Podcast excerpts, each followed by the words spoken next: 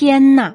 当金龟子带着它飞进树林里去的时候，可怜的拇指姑娘该是多么的害怕呀！不过，她更为那只美丽的白蝴蝶难过，她已经把它紧紧的系在了那片叶子上。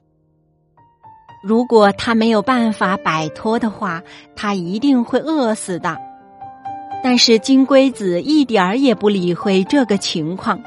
他和他一块儿坐在树上最大的一张绿叶子上，他把花里的蜜糖拿出来给他吃，同时说她是多么漂亮。虽然她一点儿也不像金龟子。不多久，住在树林里的那些金龟子都来拜访了，他们打量着拇指姑娘。金龟子小姐们耸了耸触须。嗨，她不过只有两条腿罢了，这是怪难看的。她连触须都没有。他们说，她的腰太细了。呸！她完全像一个人，她是多么的丑啊！所有的女金龟子们齐声说着。然而，拇指姑娘的确是非常美丽的呀。甚至劫持他的那只金龟子也不免要这样想。不过，当大家都说他很难看的时候，他最后也只好相信这话了。他也不愿意要它了。他现在可以随便到什么地方去了。他们带着它从树上一起飞下来，把它放在一朵皱菊上面。他在那上面哭得怪伤心的，因为他长得太丑了，因为他长得那么丑，连金龟子也不要他了。可是他仍然是人们所想象不到的一个最美丽的人儿，那么娇嫩，那么明朗，像一起最纯洁的玫瑰花瓣。整个夏天。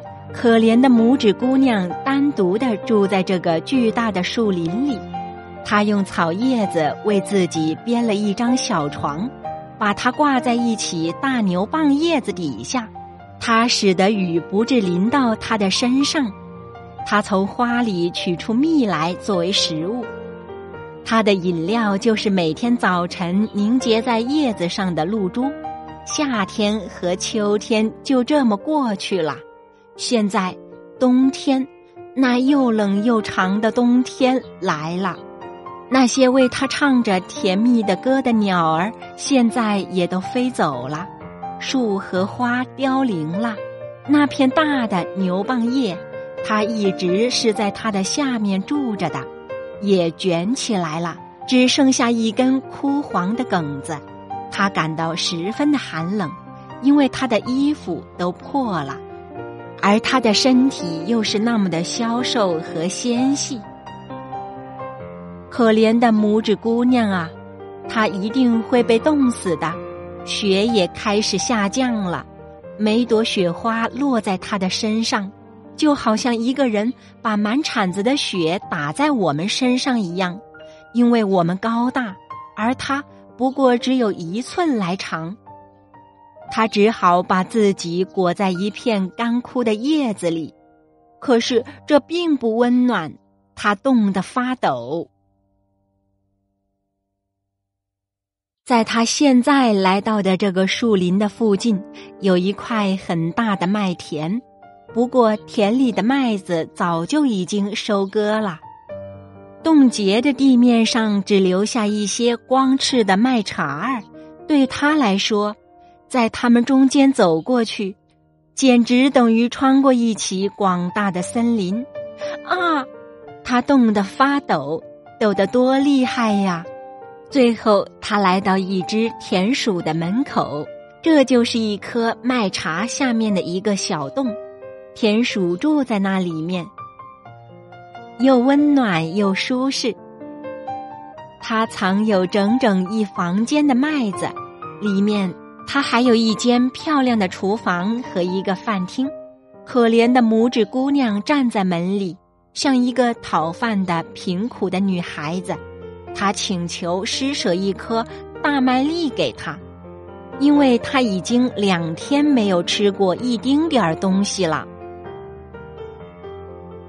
你这可怜的小人儿，田鼠说：“因为他本来是一个好心肠的老田鼠。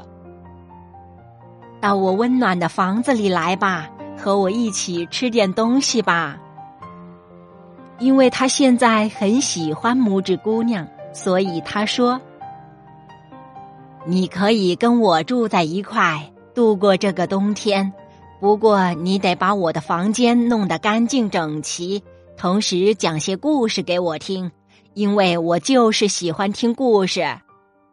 这个和善的老田鼠所要求的事情，拇指姑娘都一一答应了。他在那儿住的非常的快乐。